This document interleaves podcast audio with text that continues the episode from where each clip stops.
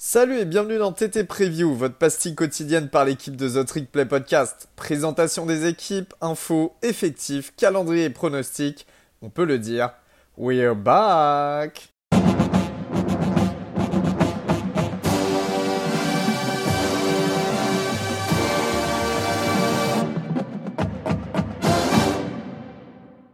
Bonjour à tous pour ce nouvel épisode preview. Cette fois-ci, euh, bah, je suis avec mon ami Augustin de nouveau. Salut Gus, ça va? Salut Elio, bien et toi? Ça va, je te remercie. Alors aujourd'hui, on va parler d'une équipe surprise dans le bon sens du terme, justement, une très belle surprise même, car on va s'orienter du côté de la Caroline du Nord et nous allons parler de NC State. NC State qui joue en ACC dans la division Atlantique. Alors, comme d'habitude, j'ai essayé d'avoir des petites infos euh, par des, euh, amis, la famille américaine, euh, sur leur avis par rapport à NC State. Alors, ce qu'ils disent beaucoup, c'est qu'NC State, c'est bien situé. C'est vrai que c'est à côté de la, grande agglomération de Raleigh-Durham, hein, qui est assez connue et qui est la plus grosse ville de toute manière de Caroline du Nord. mais c'est la fac, en fait, subit un petit peu son voisinage avec UNC et Duke qui sont réputés notamment académiquement. Sauf qu'NC State, finalement, euh, sort de plusieurs bonnes saisons, et notamment l'année dernière, en 2021. Gus, déjà, on va parler un petit peu bah, du bilan de cette année 2021 euh, euh, qui vient de s'achever. Un bilan assez surprenant pour NC State? Oui, surprenant. On est obligé de parler de, bilan surprenant. bien que depuis qu'en fait Dave Doron est le coach du Wolfpack depuis 9 ans maintenant, euh, NC State a toujours été dans cette position euh, d'outsider euh, en ACC. il semble que cette année, ça va changer et que NC State sera une équipe favorite, une équipe qui jouera le titre de, de l'ACC. En 2021, bah, il termine la saison à 9 victoires et 3 défaites, dont 6-2 en ACC, ce qui leur permet d'arriver à la 20e place de l'A People. On peut comptabiliser des belles victoires face à Clemson en, overtime, qui était juste incroyable, l'un des meilleurs matchs de l'année, l'une des meilleures fins de match de l'année, et aussi une belle victoire face à North Carolina. Leurs trois défaites ont eu lieu face à Mississippi State, ça aurait été vraiment dommage celle-là. Enfin, ils auraient, dû gagner le match face à Miami à la toute fin, et face à Wake Forest, une petite défaite de 3 points. Elio, toi, je sais que tu avais fait la preview en 2021. Tu étais, euh, j'ai envie de dire, plutôt loin du, euh, du résultat final. Ouais, pas pour te déplaire. J'avais pas été sympa, ouais, c'est pas pour me déplaire, j'avais pas été sympa, j'ai mis 6 victoires, 4 défaites. Euh, après, les calendriers n'étaient pas finis parce qu'il y avait euh, les histoires encore de Covid, tout ça, d'annulation de certains matchs, puis euh, d'autres matchs qui ont été remis. voilà pourquoi il y avait que, que 10 matchs au, niveau, au niveau des paris, mais 6 victoires, 4 défaites en effet.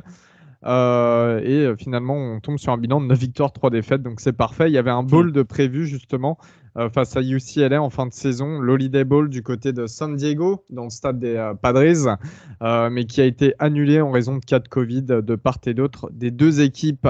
on a eu quand même une, grosse intersaison. Mais justement, cette intersaison, elle se retranscrit assez bien dans, bah, la saison qui vient, hein, la saison 2022, avec notamment une grosse attaque à venir, et en particulier dans les Ergus.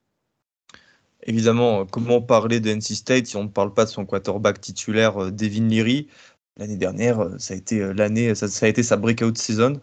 3500 yards, 35 touchdowns, 5 interceptions avec 65% de, complétion, de passes complétées et 4 touchdowns face à l'excellente défense de Clemson.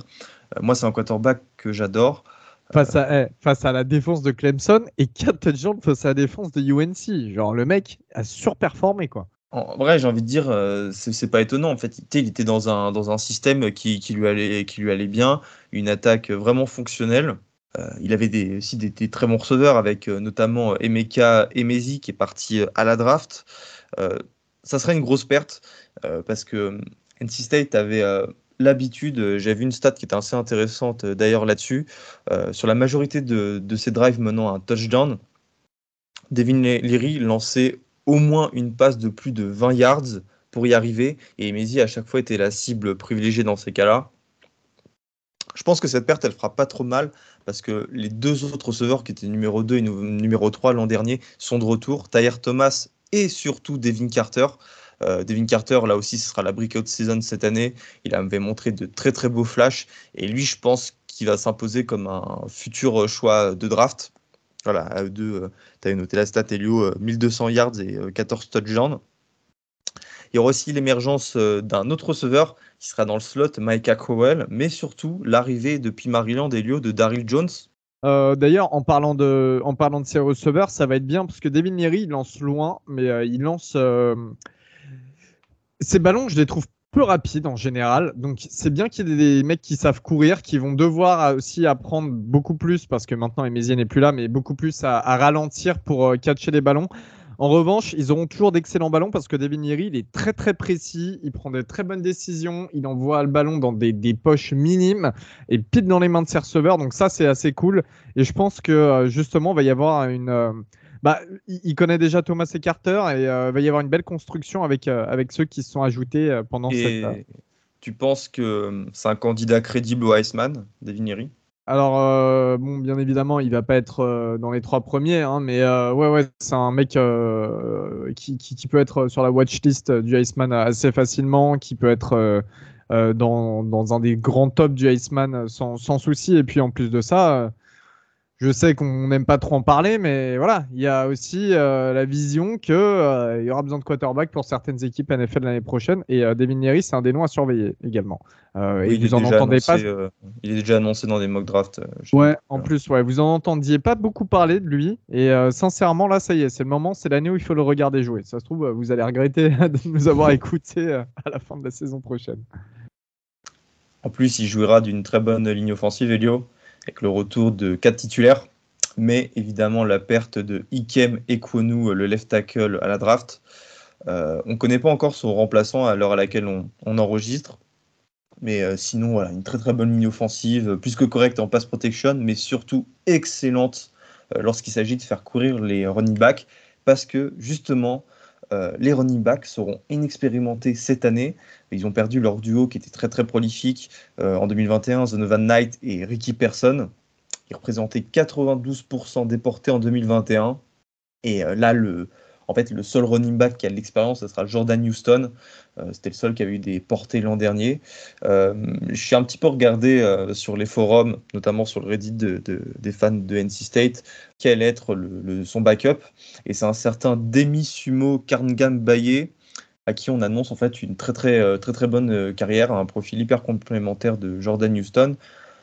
Donc voilà, certes, tu perds deux bons joueurs, Zovan Knight et Ricky Person, mais tu as une ligne offensive qui va carry euh, ces deux joueurs et moi ça me...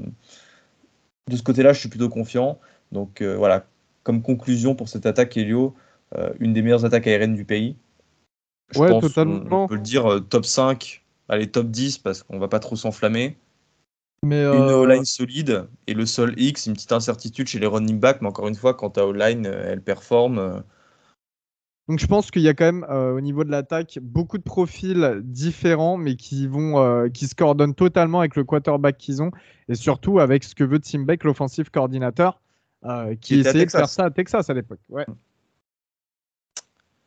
On passe au point fort. Bah non, le bah ouais. c'est l'attaque, mais ça veut dire bah c'est encore mieux. Il y a un autre point fort, c'est la défense. De part et d'autre du terrain, quand même.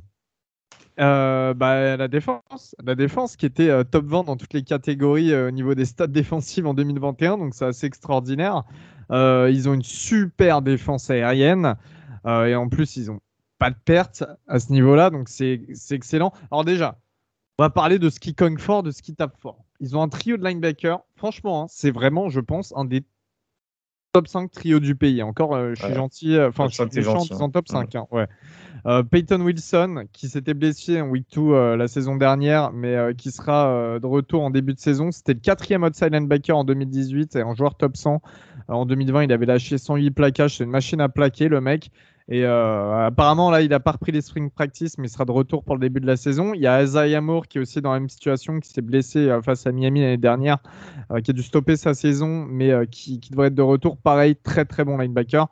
Et on a, retenez bien ce nom, Drake Thomas, le linebacker blanc, cheveux longs, bien North Carolina, bien comme thème Augustin 99 plaquages, enfin, comme j'aime aussi, tu me diras. 99 hein. plaquages, 6 sacs, 3 interceptions, first team all ACC l'année dernière. C'est clairement encore de linebacker de malade. Enfin, euh, je, sais pas, ça va taper, ça va faire mal. Tes, tes, adversaires, tes joueurs en attaque, euh, t'as peur de ces trois mecs. Il y a aussi sur la D-line, il y a un gros joueur qui les a rejoints l'année dernière. Corey euh, qui arrive de Florida State, euh, expérimenté hein, l'an dernier avec les Seminoles. Euh, il a été crédité de 3,5 sacs et c'était aussi un first team All ACC en 2021. Et pour terminer la défense, les squads, les DB, avec Tanner Ingle, un safety qui a été vraiment excellent, 82 plaquages, une interception, 4 passes deflection. Et euh, si j'ai sorti, si on a sorti en fait ce, safety euh, du reste, euh, c'est parce que ce sera lui le général en fait de cette escouade. Et comme l'an dernier, ces DB là seront excellents. Donc, donc voilà, Elio, couverture aérienne excellente. On a un peu plus de doutes sur, euh, sur le run-stop, mais encore une fois, euh, quand tu vois les, le trio de, de linebackers qu'il y a derrière en seconde couverture. Euh, il y, a des plaqueurs, il y a des bons plaqueurs. Hein, et c'est vrai que le retour de blessure des deux linebackers va être, va être assez, assez cool pour NC State. Non, non, je pense que là, vraiment, ils ont complété la défense sur les, des, deux, des deux côtés, quoi, que ce soit dans les airs et sur, sur la course. On est hyper enthousiaste là. Ah, je suis enthousiaste de ouf, moi. Moi, je suis enthousiaste de ouf. Là, ça y est, ça me donne envie. Là. On va s'acheter un maillot NC State, euh, Augustin. Si... Ah, en plus, il est super beau. Hein. Écoute, on va parler du calendrier, justement, et on va se donner un petit pari euh, à la fin euh, par rapport à un maillot NC State. Parce que, bon, on se demande quand même s'ils arriveront à justifier toutes les attentes. Là, il y en a beaucoup. C'est vrai qu'on les a beaucoup encensés, donc il y en a énormément. On leur a même pas donné de réels points faibles. c'est quand même compliqué de pas se hyper par rapport à par rapport à tout, tout ce beau monde. Euh, et en plus, ils ont un, un, calendrier assez favorable. Ils commencent avec East Carolina. Ils affrontent bon, Charleston Southern et Texas, Tech et surtout Yukon. Et après, ça y est, c'est parti pour de la, de. Hein. Il y a du Clemson, euh, il y a du Wake Forest, il y a du VTech, il y a du Louisville, il y a du North Carolina. Alors, encore une fois, c'est un calendrier où on se retrouve avec des équipes d'un niveau un petit peu similaire, certaines avec un peu plus d'avantages, et NC State en fait partie. Euh, toi, Gus, tu vois comment ce calendrier? Tu, tu définis à qui pour les victoires-défaites bah, Déjà, ça part sur un 4-0 avec une victoire face à Texas Tech, et Texas Tech sera une bonne équipe cette année, donc c'est vraiment un compliment. Euh, je pense qu'il y aura cette défaite face à Clemson, euh, à Clemson, surtout qu'ils se déplacent. Mais après, sincèrement, je te dis, moi, je vois pas de défaite. Euh, le match qui leur permettra, à mon avis, d'être euh, d'aller en finale de l'ACC, bon, à condition évidemment d'être euh, devant Clemson, parce qu'en ACC, il y, a des, il y, a des divisions, et ils sont dans la même division que Clemson. Ça sera de battre Wake Forest, mais ça sera à la maison.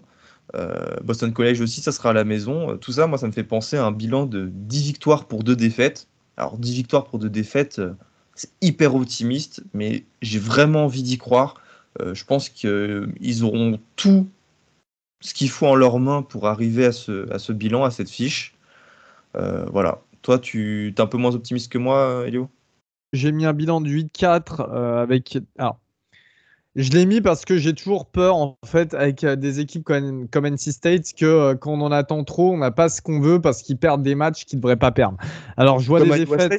Si on peut hein faire euh, un raisonnement par analogie, comme Iowa State. Ouais, totalement, ouais. Comme Iowa State, ouais, totalement. Il y a deux ans, super fort, aux portes des playoffs. Cette année, on les attendait en playoffs et ils nous sortent une saison euh, pas digne des attentes qu'on avait.